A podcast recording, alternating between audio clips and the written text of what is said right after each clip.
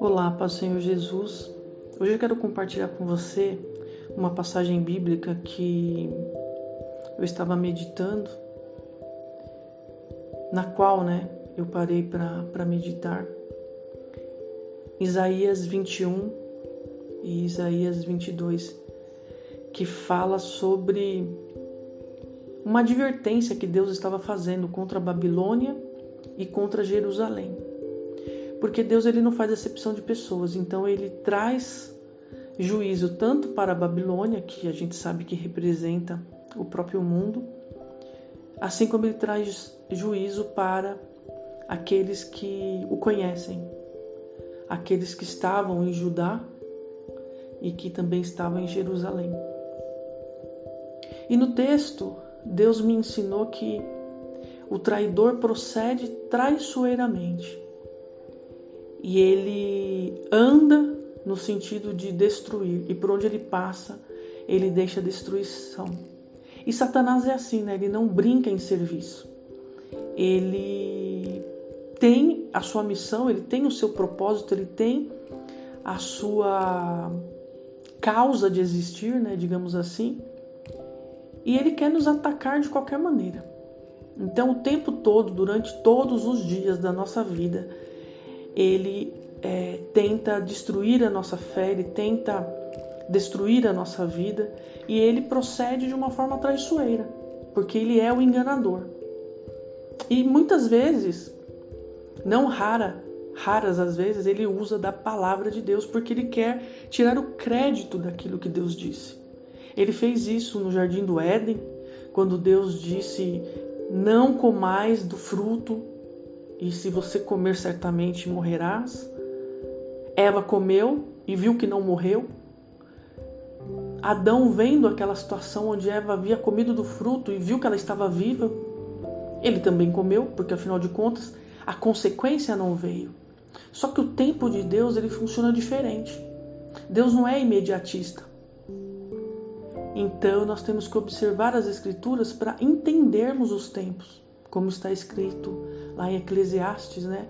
Que há tempo para todas as coisas, inclusive para o cumprimento da promessa. E qual é a promessa de Deus para as nossas vidas? A salvação em Cristo Jesus. Tanto que ele diz: é, Eu quis me relacionar com vocês através da lei e vi que vocês não são capazes de cumprir a lei. Então eu vou encaminhar Jesus, a promessa lá de Gênesis capítulo 3. Ele cumprirá toda a lei, consumará em si é, todas as coisas e vocês terão oportunidade, porque a partir de então a salvação será pela fé e não pelas obras. No entanto, quando nós cremos, nós desejamos verdadeiramente realizar as obras de Jesus, que nada mais, nada menos é amar a Deus sobre todas as coisas e ao nosso próximo. E quando nós amamos o nosso próximo, nós falamos de Jesus para as pessoas e nós entregamos para ela o pão vivo. Então, é, quando nós falhamos na nossa missão cristocêntrica de ser, nós passamos pelas dores. Porque o príncipe deste mundo é o próprio Satanás. Por isso, Paulo falou aos irmãos que estavam em Éfeso sobre as armaduras, a armadura de Deus, melhor dizendo. E ele nos é, instrui a, a estarmos revestidos dessa armadura de Deus, que é o próprio Evangelho, a doutrina, a verdade, o caminho, Jesus, etc. E a humanidade ela vai vivendo as suas dores, as suas angústias, ela não ouve mais a palavra de Deus, ela não vê mais é, os atributos de Deus, a criação, ela não consegue enxergar. Por isso, sabiamente, Jesus falou sobre a parábola do semeador porque o nosso coração ele está tão cheio de espinhos e pedras e muitas vezes nós estamos tão é, distantes de Deus que a palavra nem entra mais. E quando alguém fala de Jesus para nós, chega até a ser agressivo, porque a palavra da verdade nos confronta de uma tal maneira que nós não queremos mais ouvir, né? Quem de fato está defendendo o evangelho pela verdade da escritura e não somente para entregar um evangelho motivacional, que é emoção mais motivação, motivação mais emoção, motivação, né, um culto motivacional. É juntar o motivo para uma emoção. Motivo mais emoção, motivação, motivacional. E essa coisa do coaching, né, do, do tá muito em moda. E coach quer dizer o treinador. Só que Jesus não era um treinador. Jesus era profeta. Jesus é, enquanto estava aqui, ele era rei de fato. É, no entanto, o reino dele não é deste mundo, mas ele é rei, sacerdote. E ele era mestre. Ele não era um simples treinador. Ele não veio aqui para é, nos ensinar a ter uma vida bacana, uma vida feliz. Ele veio aqui para nos ensinar acerca do reino de Deus. E nós nos esquecemos disso. Por isso vivemos tão cheios de dores, e mesmo diante das nossas angústias, do, da nossa miséria, nós não ouvimos a voz de Deus, nós não nos interessamos na leitura e meditação da palavra de Deus, que é a verdade que nos liberta, que é o pão que nos alimenta, a água que nos refrigera, que mata a nossa sede. Inclusive Jesus falou isso, né? Em João, no capítulo é, no, no, no Evangelho de João, capítulo 6, quando ele fala que a obra de Deus é, é, é fazer com que em nós Cristo seja manifestado. É, é, é, falar que nós temos um Deus, e também lá no Evangelho de, de João, quando ele diz que, que nós temos que nos alimentar de Jesus Cristo. E o próprio Jesus diz, né? É, comam de mim, comam desse pão, e o meu pão é a minha carne, é a santa ceia. É, é todo esse propósito né, envolvido na pessoa de Cristo. E nós não podemos nos esquecer, porque não adianta pregar 1 Coríntios 11 e esquecer do que está escrito em Gênesis, do que está escrito em Isaías, não observar o que está escrito em Apocalipse. Porque aí vira pretexto e foge do contexto. E a Bíblia ela é cristocêntrica. Então, o que eu quero de verdade, assim, compartilhar com você e, e refletir junto com você é, é sobre essas questões, é, é, de nos colocar como vigia, de nos colocar à frente dessa batalha, observando tudo que está acontecendo ao nosso redor, os mínimos detalhes, porque Jesus ele, ele nos convida, né, a, a pedir sabedoria e Deus tem prazer né, em dar sabedoria aos humildes. Porque quem é humilde? Aquele que reconhece que não sabe nada e que precisa da revelação. Essa é a grande profecia, a revelação do Evangelho, naquelas coisas que ainda são mistérios para nós. E quando Deus revelar todas essas coisas em nós, então nós devemos anunciar aquilo que temos visto de fato. Porque Deus está falando através de sinais, através da palavra, é, através do Espírito Santo que se movimenta e nos convence do pecado, da justiça e do juízo. E é sobre isso que nós temos que falar. É sobre Jesus que nós temos que falar. É, é, o Evangelho é, não é apresentar, pregar ou anunciar Jesus para evidenciar o que ele faz.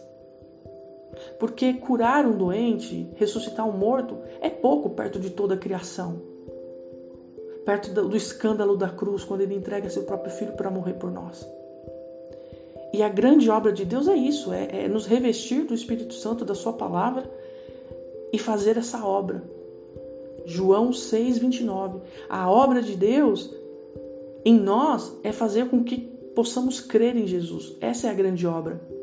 Porque quando nós cremos em Jesus, nós abandonamos as nossas velhas práticas, porque reconhecemos nele né, a, a, nossa liberdade. E aí já não somos mais escravos do pecado, das nossas imoralidades.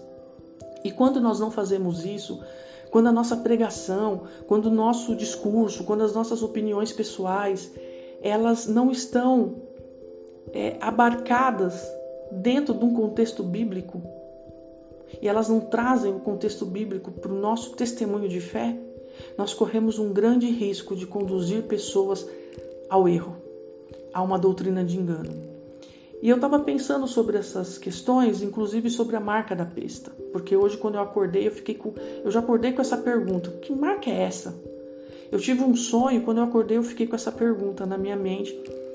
o que realmente é essa marca da besta? Na testa, na mão, esse número 66. E ali eu, meditando em Isaías 21 e 22, é, fui conduzida ao livro de Apocalipse, capítulo 14, capítulo 18.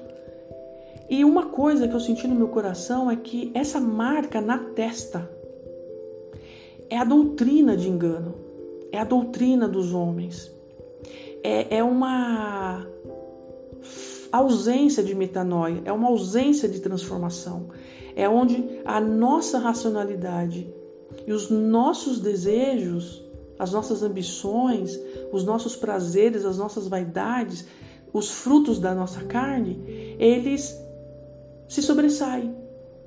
Em detrimento à doutrina de Cristo. Então, essa mente diabólica, essa mente desobediente, já que o nosso culto é racional, porque nós temos que usar a nossa racionalidade, o nosso cognitivo para compreender as coisas de Deus, e eu não faço isso com o meu coração, eu faço isso com a minha mente, com a minha razão. Então, essa doutrina de engano é a marca na nossa testa. Né? Quando nós nos rendemos a tudo aquilo que o inimigo quer que façamos. Porque isso está escrito em Apocalipse. Né? E aqui diz que a, a, o inimigo se levanta e ele impõe a sua imagem, e ele impõe a sua doutrina, e ele impõe a sua marca. E as pessoas aceitam. Então, quando nós estamos vivendo é, é, daquilo que é liberado da boca da besta, da boca do falso profeta, da boca do dragão, então nós nos assemelhamos a ele. Porque nós somos parecidos com aquilo que adoramos ou com quem nós adoramos. E essa é a marca na testa. E a marca na mão eu vejo como as obras de injustiça, quando nós nos rendemos e fazemos uma aliança com o mundo e com aquele que está no mundo, ao invés de fazermos uma aliança com aquele que é maior que o mundo e que criou todas as coisas e que tem poder para julgar o mundo e para julgar o inimigo, que é o próprio Satanás, e todos aqueles que se sujeitarem às suas marcas, ou a marca na testa ou a marca na mão, né? Criando essas alianças, colocando a sua confiança nos resultados. Isso está muito claro em Isaías 21 e 22. É, Salmos 49, versículo 12, quando diz que o homem ele não prospera, ele não tem ele tem uma alegria, mas ele não tem a paz nas suas ostentações. E o que a besta quer? Ela quer fazer grandes prodígios, porque aqui em Apocalipse 17 diz que os espíritos de demônios fazem grandes prodígios. E quem serve Jesus pelo que ele faz, quando a besta vier, quando o anticristo se levantar, rapidinho passa a adorá-lo. Por quê? Porque vai atrás daquilo que pode receber. E, e servir a Jesus não é não está vinculado ao que ele pode fazer e nos dar, mas é sobre o que ele é, quem ele é, o que ele representa, e ele é a salvação, a obra de Deus em nós, é o próprio Jesus Cristo. A obra consumada na cruz do Calvário. Só que nós estamos nos perdendo. Aí a humanidade não entende por que tantas dores, por que tantas chagas, por que tantas angústias, Olha o mundo como está. Você liga o jornal, você só vê desgraça, que é a ausência da graça. Então, enquanto a humanidade estiver fora do Evangelho, o mundo inteiro vai passar por essas coisas. Se a humanidade inteira se converter, acabou, Satanás perde o governo. Porque nós temos que resistir. A luta não é nossa contra ele, mas a palavra diz: resista ao diabo e ele fugirá de vós. Só que nós não temos resistido resistido, nós temos nos submetido à marca, que é a doutrina de engano, porque é, em é, Isaías 21 e 22 diz que o culto daquelas, daquelas pessoas era só oba-oba, era só gritaria, era só alegria. E não sou eu que estou dizendo, não, está escrito exatamente assim. Deus olha para aquelas pessoas e eles estão alegres. Só que quando Deus traz o juízo, Deus pergunta assim: Ué, cadê aquela alegria? Cadê aquela gritaria? Cadê? Cadê aquele culto? Por quê? Porque Jesus não é um cara de emoções. Ele tem sentimentos, mas ele não se deixa levar pelas emoções. Porque ele mesmo diz que ele veio para cumprir a lei e ele veio para fazer a vontade do Pai. Isso nos custa, porque evangelho é renúncia. Evangelho não é ganho. A única promessa e a única recompensa, e Jesus diz que a nossa recompensa é a coroa da vida eterna. Fora isso, não há mais recompensa. Tanto que nesse texto, é, Jesus ele, ele repreende essa questão de nós colocarmos a nossa confiança em homens, na, na glória humana. Então, aqui, é, enquanto o mundo né, está evoluindo, enquanto a tecnologia vem a todo vapor e a gente acha que a gente está uau, né? Esses cultos emocionais que não ensinam a pessoa a ser santa.